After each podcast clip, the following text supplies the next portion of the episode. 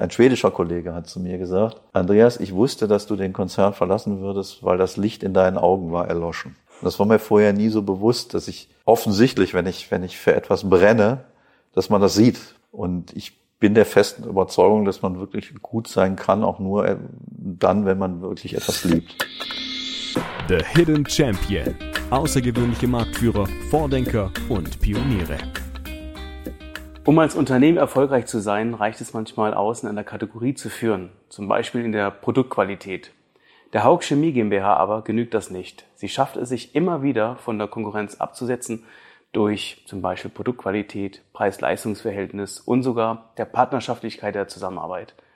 Das bestätigt auch der Lieferanten Award 2020. Wie ist das möglich? Das erfahren wir jetzt. Und zwar vom Geschäftsführer höchstpersönlich, Dr. Andreas Stumpfe. Hi, Andreas. Hallo, Johannes. Ähm, Andreas, wieso bist du hier?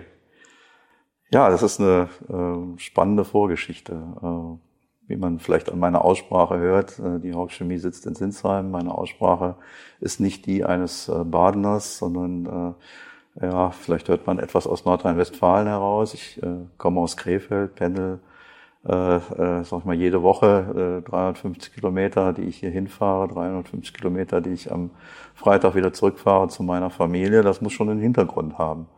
Und der Hintergrund liegt in meinem beruflichen Werdegang. Ähm, ich war viele, viele Jahre äh, Geschäftsführer eines kleinen Unternehmens in Mönchengladbach, habe mich dort sehr, sehr wohl gefühlt, konnte mir auch nie vorstellen, irgendwann mal meine Heimat zu verlassen. Das war äh, jegweder Vorstellungskraft für mich, äh, nie im Bereich meiner, meiner Gedankenwelt überhaupt nur vorhanden, meine Heimat, die ich so liebe, zu verlassen, auch nur für ein paar Tage.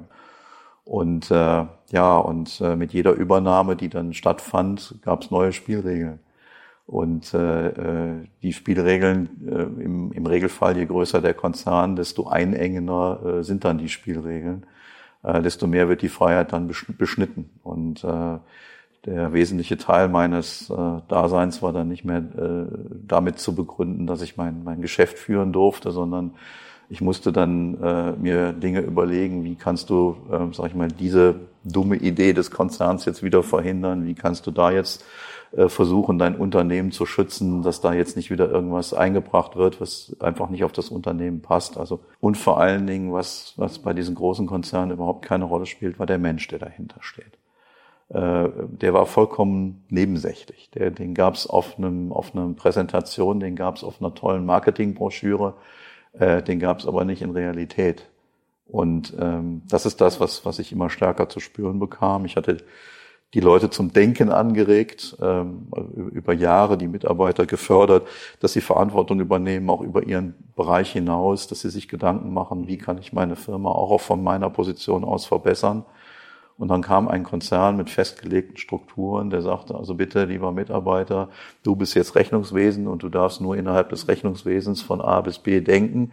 C ist schon nicht mehr erwünscht, weil das übernehmen wir dann für dich. Und äh, das Übertragen auf ein Unternehmen bedeutet, dass man quasi die Seele auslöscht eines solchen Unternehmens. Und äh, ich konnte es schlicht und ergreifend nicht ertragen, zuzuschauen, wie meine Mitarbeiter, die ich Jahre aufs Denken programmiert hatte, auf Selbstständigkeit programmiert hatte, wieder zurückgefahren worden sind. Als du dann noch alleine warst, alleine Geschäftsführer, bevor es verkauft wurde, hast du die Entscheidung getroffen und damit war es dann gegessen. Genau. Dann habe ich die. Und das wurde dir komplett genommen, diese, diese. Genau. Eigentlich frei entscheiden zu können. Ja, also die Freiheit, die, das, das, das war, war, war nachher wie ein, wie, wie ein Tier, was man in einen Käfig sperrt. Ne? Das heißt, ähm, das, das, was ich so geliebt habe, die freien Entscheidungen treffen zu dürfen, das wurde einem weggenommen. Äh, äh, es wurde einem sogar abgesprochen, diese frei äh, treffen zu dürfen. Und man, man muss sich dann in einen, einen Konzern einfügen mit seinen Spielregeln. Und das macht man dann entweder, indem man dann schlicht und ergreifend, in meinem Fall wäre es so gewesen, seine Seele aufgibt und quasi aufhört, äh, selbst zu denken und einfach nur noch äh, bestimmte Anforderungen, die man bekommt, ausführt. Ähm, oder eben sagt, nein, äh, äh, das ist jetzt, da ist jetzt ein Punkt erreicht, das mache ich nicht weiter mit. Und da habe ich dann die Entscheidung getroffen und habe dann dem Konzern mitgeteilt, dass ich meinen meinen äh, äh, Job aufgeben werde. Habe am gleichen Tag äh, eine, äh, recherchiert in den sozialen Medien. Das war ganz ganz witzig. Äh, LinkedIn, Xing und wie sie alle heißen und äh, habe dort eine Stellen, äh, eine, eine Suche gefunden und äh, bin dann habe mich dann am nächsten Tag ins Auto gesetzt, bin eben mal kurz in den Schwarzwald gefahren, ist von, von mir zu Hause auch ein paar Kilometer, am gleichen Tag noch zurück, habe da Gespräch geführt und ähm, ja, und da merkte man eigentlich sofort, das, das passt sehr, sehr gut, weil einfach die Märkte meiner alten Firma und der Haug Chemie doch sehr ähnlich sind und äh, ähm, ja, so, so, so ein spezielles Profil, was so genau auf eine Firma passt, halt auch in Deutschland schwer zu finden ist. Das heißt, du hattest Haug Chemie eigentlich schon auf dem Schirm gehabt? Als Wettbewerber damals. Ja, okay. okay. Als, als Wettbewerber auf dem Schirm, ja, kannte ich gut und äh, okay. wusste auch so ein bisschen um die Marktposition und äh, wusste, dass die Haug Chemie einen sehr guten Namen im Markt hat. Das heißt, an dem Tag, wo du gesagt hast, ich lasse es, mhm. warst du eigentlich vom Kopf her dann schon draußen, oder? Ich war vom Kopf her schon draußen, wobei ähm, das, was heißt Schlimme oder wie, wie man es formulieren will, muss man gucken. Aber ähm, ich bin auch ein sehr vertragstreuer Mensch. Ich hatte also, ja, ja ich war vom Kopf her äh, äh, einerseits draußen, aber andererseits, ich hatte noch einen Vertrag, der über ein Jahr lief und ähm, den ich auch wo ich auch bei dem Konzern dann angeboten habe und habe gesagt, ich werde diesen Vertrag noch erfüllen, solange bis ihr einen Nachfolger habt, weil ich ja nicht wollte, dass mein, mein, mein Baby, so habe ich es empfunden, was ich über 22 Jahre lang aufgebaut habe, irgendwie äh, Schaden nimmt bei der ganzen Aktion. Und das war dann tatsächlich noch so, dass ich mit Verkündigung, das war im September des Jahres 2018 bis zu meinem Ausscheiden, das war August 2019, äh, fast noch äh, elf Monate in meinem alten Unternehmen verbracht habe, bis ein Nachfolger gefunden war, bis dieser eingearbeitet war. Und ähm, das waren auch persönliche Erfahrungen, die mich sehr geprägt haben, weil gerade in den letzten drei, vier Monaten, als mein Nachfolger dann schon da war, das war auch eine schwere Zeit, ähm, einfach auch aus der Erkenntnis heraus, ähm, wie gestaltet man so einen Übergang möglichst ja, smooth. Ne? Also ähm, ohne einerseits dem Neuen, der natürlich andere Ideen hat, andere Gedanken hat, da nicht irgendwo im Wege rumzustehen. Andererseits aber auch ihm Dinge zu übermitteln, die einfach wichtig waren, um das Unternehmen führen zu können. Ähm, aber da habe ich halt in den letzten Monaten gemerkt, letzten zwei Jahren, das wurde immer schwieriger, immer schwerer für mich. Und aber ich bin auch stolz darauf, dass ich das irgendwie hinbekommen habe. Und dann hast du hier angefangen? Nach elf Monaten oder elf Monate später? Ja, elf Monate später hier angefangen und äh, ja, habe dann ähm, ja meine, also für mich war erstmal wichtig, das äh, denke ich ist wichtig zu erwähnen. Ich wollte also nie mehr wieder Konzern machen. Ja. Und ja, ähm, das, hört man, das hört man schon raus. Also für mich war es wichtig, dass ich in ein Umfeld komme, ähm, das von, von privaten Gesellschaftern getragen wird. Ähm, und das war hier der Fall. Und äh, ähm, habe hier Gesellschafter eben vorgefunden, die auch diese Unternehmen weiter privat führen wollen, die auch fest tief in der Region verwurzelt sind, die mit tiefer Überzeugung äh, das hier machen. Und äh, äh, das war für mich wichtig. Das war für, für mich die wichtigste Frage, die ich gestellt habe. Könnt ihr mir sicher garantieren, dass dieses Unternehmen nicht verkauft wird?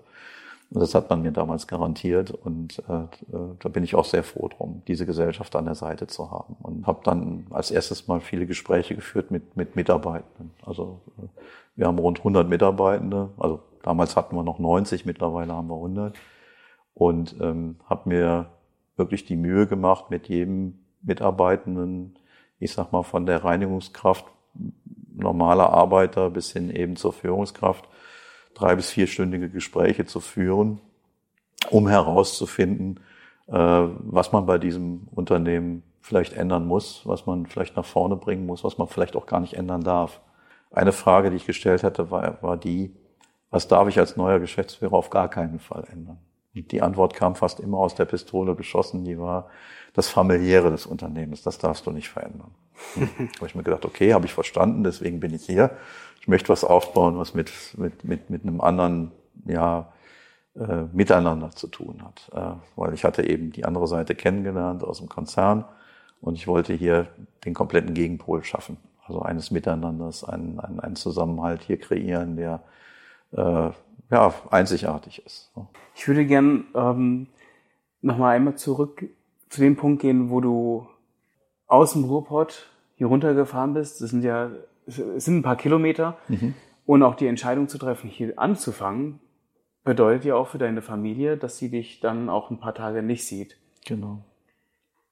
Wie war, ähm, wie hat deine Familie es mitgetragen? Ich meine, die hatte ich natürlich auch in der Phase gekannt, wo du wahrscheinlich auch gefühlt nicht da warst, weil mhm. du mit dem Kopf nur in der Familie, also vielleicht haben, haben sie dann keinen Unterschied gemerkt. Ja. Äh, vielleicht jetzt ein ganz anderer, weil ja. Du jetzt viel bewusster da bist, wenn du da bist. Ja. Ähm, aber wie hat, wie hat das funktioniert? Wie hast du das äh, deiner Frau, deiner Familie gesagt? Also die, die Familie war der, war der entscheidende Punkt. Und äh, natürlich, bevor ich so eine Entscheidung getroffen hätte, die für mich wirklich absolut unvorstellbar war, ähm, habe ich natürlich als erstes meine Frau gefragt. Und die, die Antwort, die meine Frau gegeben hat, war relativ einfach. Und hat gesagt, mach das, was gut für dich ist, weil ähm, mir nützt es nichts, wenn du zwar körperlich anwesend bist abends, aber mit dem Kopf in der Firma. Und wenn ich dich noch nicht mal mehr am Wochenende oder im Urlaub habe, dann bringt das nichts. Und äh, wir haben so eine Art nie ausgesprochene Vereinbarung getroffen und auch lernend aus dem, was mir in der Vergangenheit passiert ist, dass, dass ich ganz klar gesagt habe, okay, wenn ich hier bin, bin ich hier. Ähm, das ist für mich auch ein Vorteil. Ich kann hier ähm, ja quasi rund um die Uhr meinen Job machen. Aber wenn ich nach Hause komme, bin ich für die Familie da. Und das, was du sagst, dieses bewusste Erleben, das äh, ist tatsächlich so. Ähm, ich habe zwei Jungs zu Hause, der eine ist 21, der andere ist äh, 17, hat gerade Abitur gemacht. Ähm, das ist jetzt was anderes, wenn der Vater nach Hause kommt. Vorher war der immer da, immer greifbar. Ähm, jetzt sind zwei äh, Jungs da, die sich, denke ich, hoffe ich, immer noch freuen, wenn ich komme, wo wir auch, wann immer wir können, viel gemeinsam machen. Das Gemeinsame findet überwiegend auf den Fußballplätzen statt. Ja, und äh, ähm, die Familie hat einfach eine ganz andere Bedeutung wieder gewonnen. Die Bedeutung, die ich auch immer haben wollte. Ich bin Familienmensch durch und durch ich brauche das. Äh, ohne die Familie, ohne den Rückhalt dort könnte ich den Job hier nicht machen. Das ist, ist einfach so. Das denke ich bei jedem guten Manager so. Also mhm. wenn, wenn der Rückhalt nicht da ist, das Umfeld zu Hause nicht stimmt, dann kann man diese Jobs heutzutage nicht mehr machen. Und für mich war das eine sehr gute Entscheidung, weil ich bin am Wochenende jetzt Vater, Ehemann, ich bin da, äh, bin zwar auch müde, wenn ich nach Hause komme, aber wenn ich dann wieder ausgeschlafen bin, dann funktioniert es auch. ja. Welche Eigenschaft deiner Frau schätzt du am meisten? Äh, die Ruhe. Ähm, das ist das ist die Ruhe und ähm, die andere Eigenschaft ist, ähm, ich habe das Glück, eine sehr intelligente Frau zu haben, äh, mit der ich mich auch ähm, über viele Themen unterhalten kann. Ähm, und das war mir immer sehr, sehr wichtig. Ähm, ähm, das ist mein, der Ruhepol in meinem Leben. Das ist, ist einfach so. Ich bin selber, auch wenn man es jetzt vielleicht gar nicht so merkt, ich bin selber eine Mischung, äh, wie, wie, wie wir natürlich alle aus Vater und Mutter. Mein Vater war der ruhige Teil, meine Mutter war der emotionale Teil. Mhm. Und den emotionalen Teil, den muss ich immer so ein bisschen kontrollieren. Das habe ich gelernt im Laufe meines Lebens, aber äh, meine Frau ist da deutlich ruhiger und ähm, das hilft mir sehr. Wenn du auf die nächsten fünf Jahre ähm, schaust, was, was möchtest du hier noch bewegen? Ich habe äh, große, große Pläne hier für das Unternehmen. Ich habe äh, auch den Mitarbeitenden gesagt, ihr habt hier eine einzigartige Chance äh, zu sehen, wie sich ein Unternehmen verändert. Ihr könnt daran mitwirken, ihr könnt daran teilhaben, ihr könnt das mitgestalten. Und äh, das werdet ihr nicht nur sehen, indem sich das Miteinander verändern wird, das werdet ihr und ihr habt das Glück hier an diesem Standort, weil die Gesellschafter sehr viel Geld investieren werden, ähm, äh, zu sehen, wie sich dieses Unternehmen auch baulich verändern wird. Und das ist das, was ich auf jeden Fall erreichen möchte. Ich habe mir genau dieses, lustigerweise, dieses Ziel, ohne dass du es kannst, äh, gesetzt. Ich habe gesagt, bis 60 möchte ich hier dieses Unternehmen so modernisiert und umgebaut haben, dass jeder Mitarbeitende mit Stolz seiner Familie hier reinführt und sagt, für dieses Unternehmen arbeite ich gerne, dafür darf ich arbeiten, mhm. ähm, sich zu 100 Prozent identifiziert. Für mich sind die baulichen Dinge eins, was ich erreichen möchte. Ich möchte auch eine, äh, parallel dazu eben ein, ein, eine Kultur, ein Klima schaffen, basierend wirklich auf einem sehr stringenten Wertesystem, äh, äh, wo wirklich der Respekt von allen Mitarbeitern gelebt wird. Äh, wo ein Umfeld entsteht, wo sich jeder einbringen kann, weil ich denke, das ist etwas, was für uns als Unternehmen überlebenswichtig ist. Wenn ich Mitarbeiter gewinnen möchte, dann kann ich als Mittelständler nicht mit Preisen mithalten, den große Firmen äh, äh dort hier, äh, die, große Firmen dort aufrufen können. Das funktioniert nicht. Ich muss den Leuten hier etwas anders bieten. Und was kann ich den, den, den Mitarbeitenden bieten? Ich kann ihnen einfach nur ein Umfeld bieten, ein Klima bieten, was anders ist. Und das möchte ich erreichen. Das ist natürlich ein Weg, äh, den, den muss man erstmal gehen. Ähm, das ist nicht so, dass wir jetzt das Unternehmen sind, was besser ist wie alle anderen, aber wir arbeiten darauf hin. Das mag für den einen oder anderen sehr idealistisch klingen, aber ich habe die Erfahrung gemacht, dass die Dinge, an die ich glaube, sich auch realisieren lassen. Du bist äh, begnadeter Geschäftsführer, du liebst das Gestalten.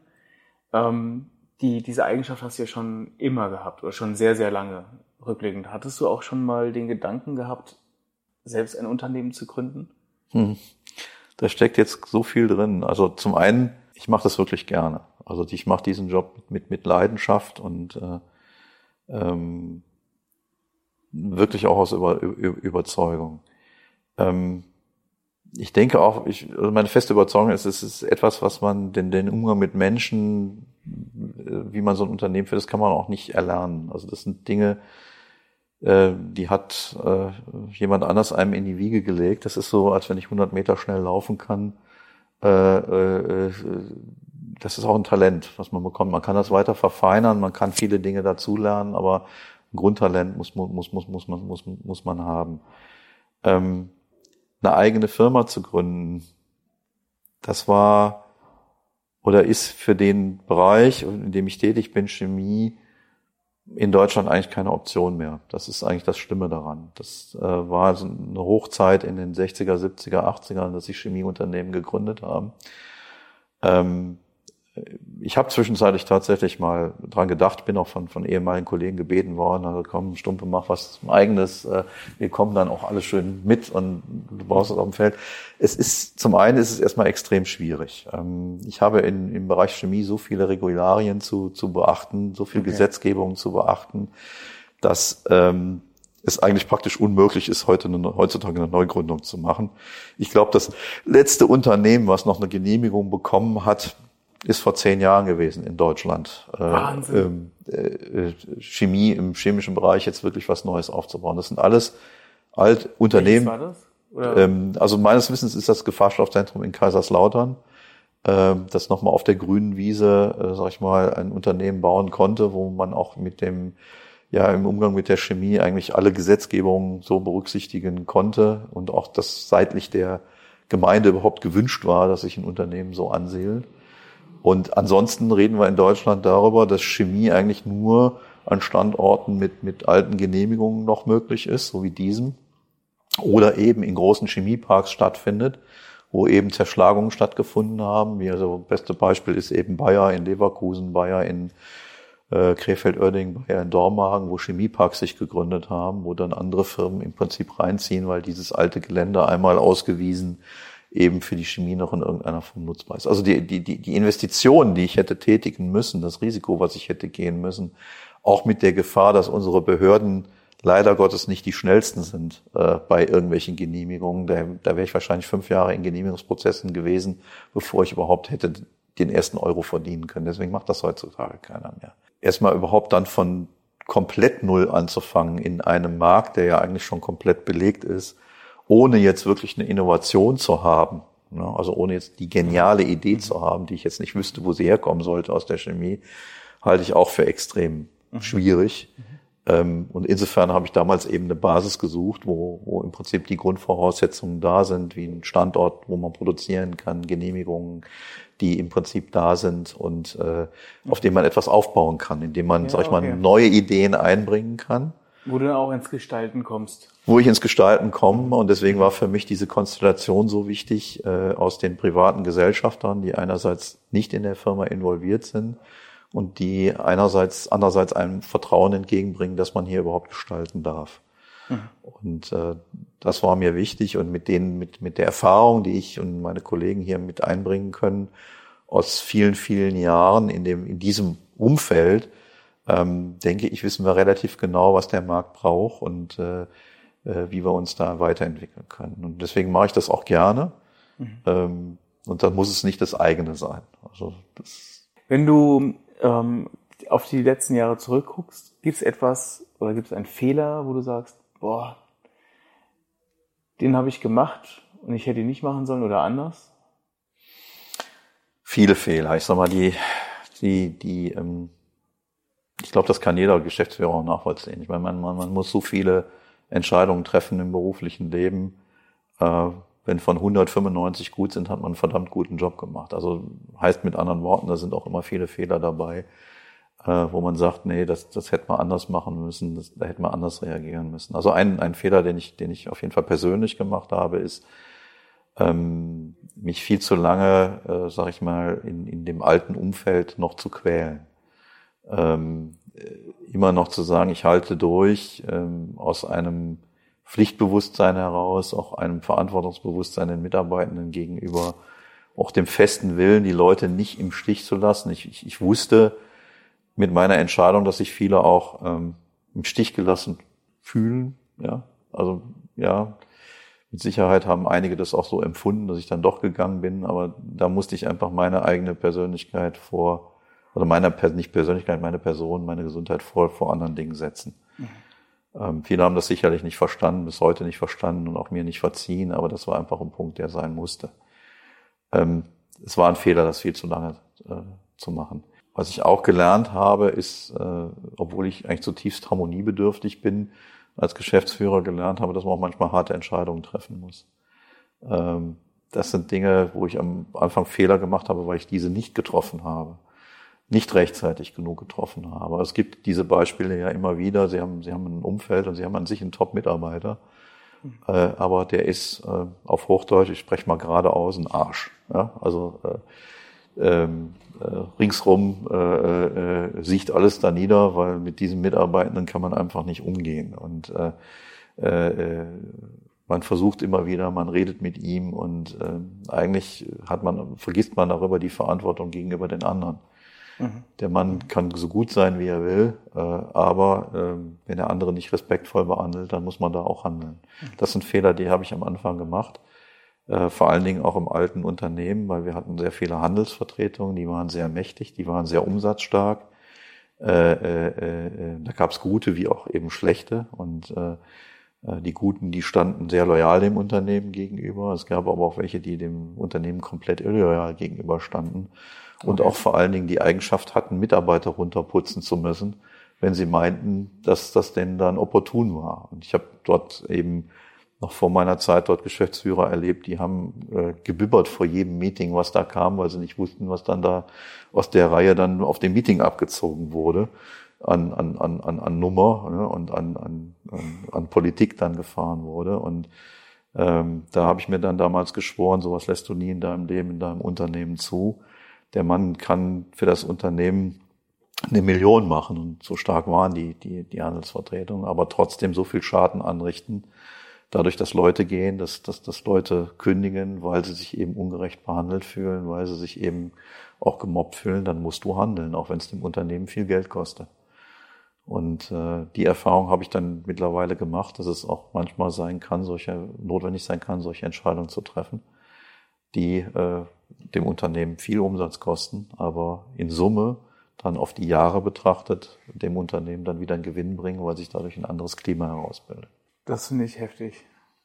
Das, das ist, so. äh, aber da kommt dein Gerechtigkeitssinn dann auch wieder zum Einsatz. Du sagst, das ist einfach nicht fair. Ja, genau. Also werde ich das nicht akzeptieren.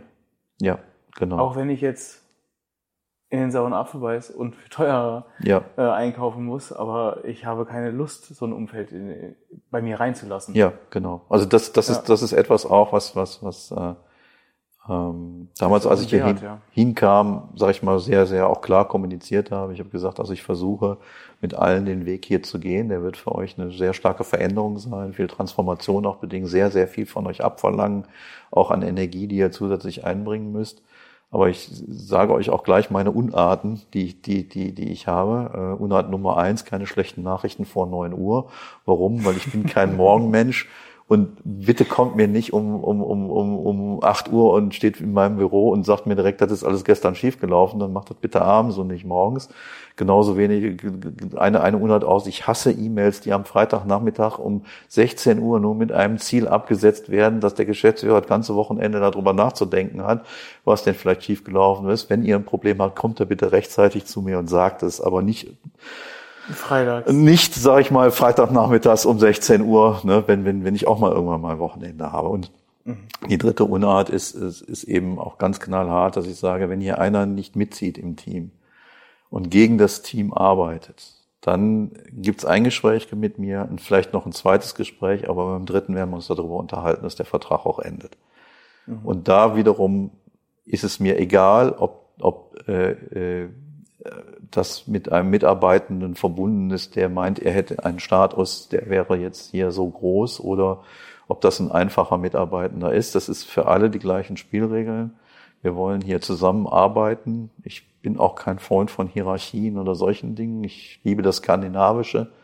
Ähm, man kommt in den Raum rein, merkt erstmal gar nicht, wer der Chef ist. Der Chef äußert sich dann am Ende und sagt, okay, ich habe mir alles angehört, so machen wir es jetzt, ne? und trifft dann da dann die Entscheidung, ist nicht die dominierende Figur. Das ist das, was ich mag, was ich liebe und so möchte ich auch ein Unternehmen haben. Und demzufolge hasse ich dann eben auch Personen, die sich so dominant in den Vordergrund stellen. Spannend. Hattest du das von deinem skandinavischen Kollegen ähm, mit aufgenommen, der gesagt hat, das Feuer in deinen Augen ist ähm, ja, erloschen?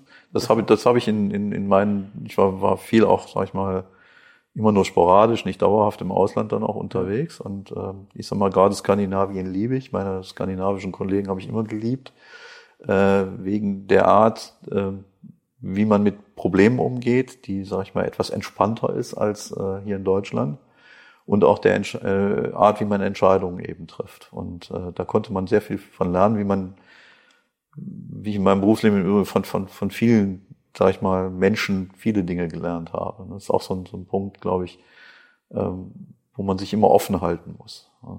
Niemals dem, dem Trugschluss erliegen, dass wenn man eine gewisse Berufserfahrung hat, schon alles weiß. Ganz im Gegenteil.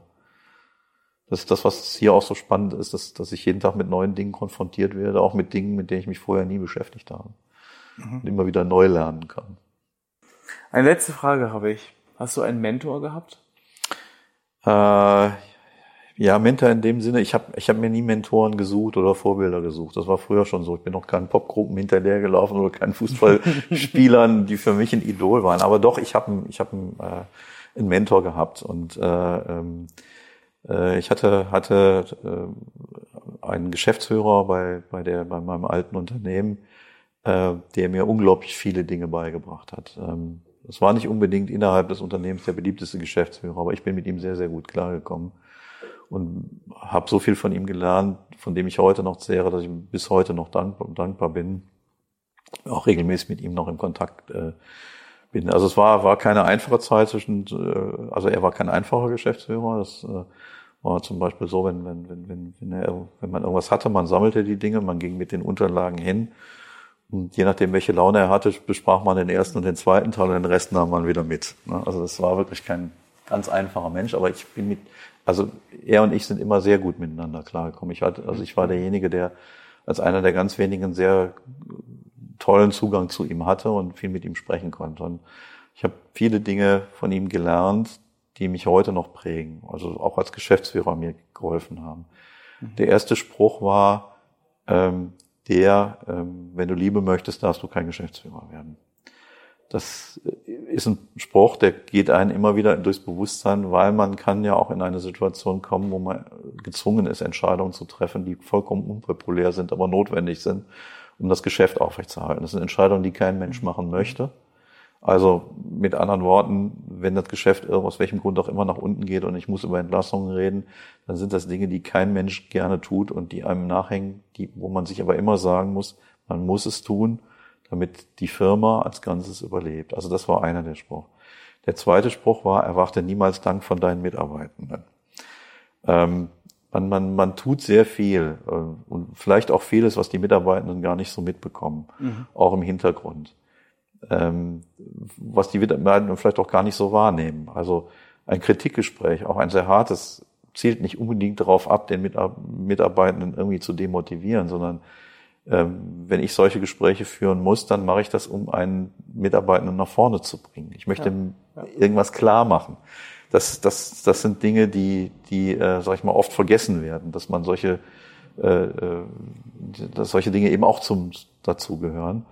Und ähm, ja, und man tut was, ja, man, man, man fördert Mitarbeitende, man, man bringt sie nach vorne, man, man, man, man mag sie eigentlich und ähm, dann ist es umso enttäuschender, wenn man dann hinten rund entfährt, es wird über einen negativ geredet, gerade bei einem Mitarbeitenden, den man gefördert hat, gerade bei jemandem, den man, den man nach vorne gebracht hat. Das tut weh, aber mit diesem Schmerz muss man als Geschäftsführer leben, weil erwarte niemals Dank von deinen Mitarbeitenden. Das ist so.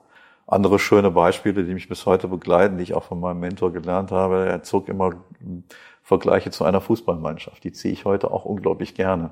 Also wenn ich bestimmte Dinge transparent darstellen möchte in, in, im Unternehmen, dann versuche ich das auch immer über den, über den Fußball zu erklären, weil das ist ein wunderbares Beispiel, äh, an dem man alles festmachen kann. Ne? Also fängt mit der Teamarbeit ja. an, ja, äh, fängt damit an, dass jeder auf seiner Position spielt, ja, und der Torwart nicht plötzlich Stürmer gibt und der Stürmer den Torwart und umgekehrt, ja, dass auch ein Team Regeln braucht, äh, dass ein Team auch eine Strategie braucht, einen Spielplan braucht, einen Matchplan braucht. Ein Schiedsrichter, ja. Und einen Schiedsrichter braucht, der auch mal, mal eingreift, ja. ja. Der, oder nochmal klar macht, das ist eine Regel. Das ist eine Regel. du ne? willst oder nicht. Ja, ob du willst oder nicht, ne. Also das, das sind alles Dinge, und das kann man wunderbar, das passt eigentlich immer. Also egal welches Beispiel man hat, was mal nicht so gut gelaufen ist oder was auch gut gelaufen ist in der Firma, kann man immer mit dieser Fußballmannschaft, mit diesem Fußballmannschaft-Beispiel dann äh, erklären. Mhm. Ja, das ist, kommt bei mir nicht in Frage, weil ich Fußball ein absoluter Vollleihe bin. ich erkenne nicht den Abseits und äh, die Regeln teilweise auch nicht. das war auch kein Foul, das war doch nur Körperkontakt. Ja. ja, der Fuß war doch zu weit. Aber es ist eigentlich bei allen Mannschaftssporten, ob jetzt Eishockey, ja. Handball, Fußball, was auch immer. Ja. ja. Also man sieht wieder, es ist ein Mannschaftssport und Mannschaftssport funktioniert auch nicht. Also wenn, wenn ein Team sich auf dem anfängt auf dem Platz zu streiten, dann weiß ich immer schon, selbst lange aktiv gespielt, dann kannst du eigentlich schon den Gewinn abhaken als gegnerische Mannschaft, weil dann weißt du, die sind jetzt so mit sich selbst beschäftigt, das wird nichts mehr. Und mit dem Unternehmen ist das genauso. Ne? Also wenn ein mhm. Unternehmen sich nur mit sich selbst beschäftigt irgendwann mal und dann auch noch möglicherweise im Streit liegt und keine klare Linie hat, wird es auch nicht niemals erfolgreich sein. Mhm. Vielen, vielen Dank. Herzlich gerne. War ein sehr, sehr spannendes Interview. Wenn euch die Inhalte gefallen, dann folgt uns und erzählt anderen Menschen darüber. Viel Spaß und bis zum nächsten Mal. Euer Johannes von Hidden Champion. Bis denn.